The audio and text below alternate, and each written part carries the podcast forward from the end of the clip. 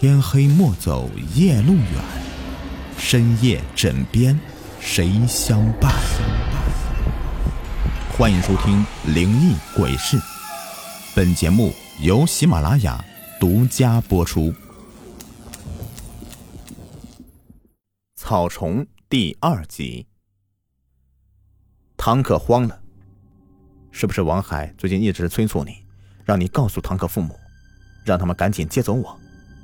我点点头，他立刻急了，千万不能这么做。如果堂客父母把我给接走了，那我永远都变回不了我自己了。林锦，你仔细看看我，我真的像你的发小唐可吗？我仔仔细细的端详唐可，这张脸毋庸置疑，我看了二十多年，能有什么错啊？可是，在那一刹那。我真真实实的感觉到某种不一样了，和以前唐可相比，现在的唐可的确有一种说不出的陌生感。但很快我就排除这样的想法，觉得自己受了唐可的言语的蛊惑，开始胡思乱想了。我推开唐可说：“好了，你不要闹了。你要再这样的话，我真的要告诉唐阿姨把那个接走了。”唐可颓然的坐到地上，我拍了拍他的肩膀。安慰的说几句话，准备回学校。临走时，他再次抓住我说：“林姐，哪怕你不相信我，也请你试一试，多和王海接触，你总会发现古怪的地方。给我个机会，求你了，好吗？”我没有说话，不管唐可说的话有多么的可笑和不真实，我还是觉得他不像是个疯子。离开旅馆以后，回学校的路上，我一直在思索唐可的话。回到学校以后，王海已经回来了，我和他一个宿舍。他刚刚踢球回来，正捧着一碗泡面，吃的很香。我走到王海面前，看了很久，说：“泡面好吃吗？”王海笑呵呵的说：“，好吃啊，你要不要来一碗？”我笑着摇了摇头，心里面挺慌乱的。我和唐可都是北方人，王海和阿英是地地道道南方人。以前我们聚餐时，王海从来不吃北方面食的，不管是馒头还是面条，一嘴也不碰，更不要说这样的泡面了。可现在他居然转性一样的吃的如此之香，我突然混乱了，不知道该相信谁了。阿英就坐在我对面，一如既往的大大咧咧的。我今天特意把她给单独约出来，主要是想从她嘴里面得到更多内情。我小心的将话题转到他们三人野炊的事情上来。阿英一边喝饮料一边说：“啊，那次真是有惊无险啊。不过林奇，说真的，我还想再去一次。你还想再中毒一次？”我打趣道。阿英撇嘴说：“切，你是不知道，那状元可太漂亮了，跟电影里面演的一样。”我笑道：“啊，是吗？你还记得那个状元叫什么名字吗？”虫草原。阿英毫不迟疑的说道。我巧妙的把话题又转到王海身上。哈，不过就算你敢，王海也不敢了吧？看他最近这个样子，似乎因为唐可的事情受到不少打击了。完全变了一个人似的。阿英连连点头，没错没错，最近我也觉得他很奇怪，他和以前完全不一样了，性格和爱好都有很大的改变。最受不了的是，他居然忘了很多的事情，比如我俩第一次约会的地方，这么重要的事情，他居然敢给我忘了，我一定好好收拾收拾他，让他长点记性。通过和阿英聊天，我心里的天平愈发倾向于旅馆内的堂客了。阿英说的对，有些事当事人是永远不会忘的。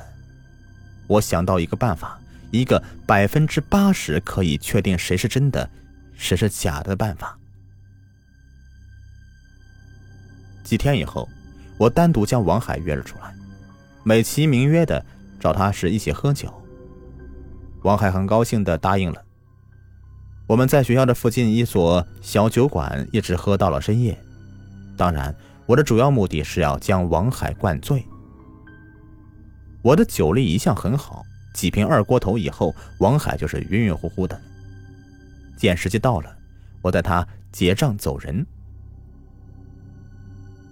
搀扶王海回到学校的时候，我开玩笑的说道：“哎呀，咱俩可别碰到打劫的呀！”不然，一个醉汉，一个白面书生，那可不是人家对手啊！王海大着舌头说道：“ 你怕什么呀？你忘了，我可是学过功夫的。小时候啊，我还帮你报过仇呢。嘿嘿，要不是我呀，你早就见阎王了。”王海这句话一出口，我狠狠打了个冷颤。我有一个秘密，在我上初中的时候，曾经自杀过。那一次。放学以后，几个年纪高的学长将我堵在空无一人的教室中殴打、辱骂、勒索，甚至扒光我的衣服拍照取乐。他们走以后，绝望的我一时冲动爬上天台。是唐可救了我。他在学校大门久等不到我，折返回来的时候，看到站在天台边缘的我，他把我拉了下来，也帮我报了仇。第二天，他仗着自己的身强体力，狠狠教训那个带头的学长。删除了他们手里的照片。然而，这是我人生中不愿意回忆的黑暗。我希望他替我保守秘密，他也发誓说绝对不会对任何人提起这事儿。这么多年以来，唐可遵守承诺，哪怕我们两个人也从未提起过那段往事。然而现在，我身边的王海，这个才在大学认识的异地朋友，居然会知道这事儿。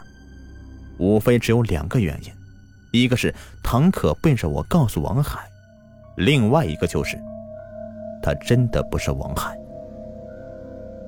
我更加倾向于第二个揣测，因为王海刚才说话的口气根本不像是从别人嘴里听来的。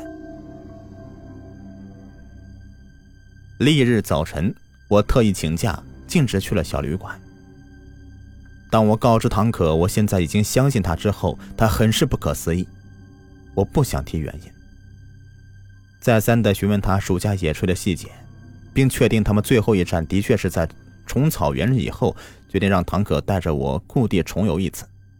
唐可不明白为什么，我告诉他，如果他说的是实话，那虫草园一定有问题，食物中毒不可能将他们二人的身体互换的。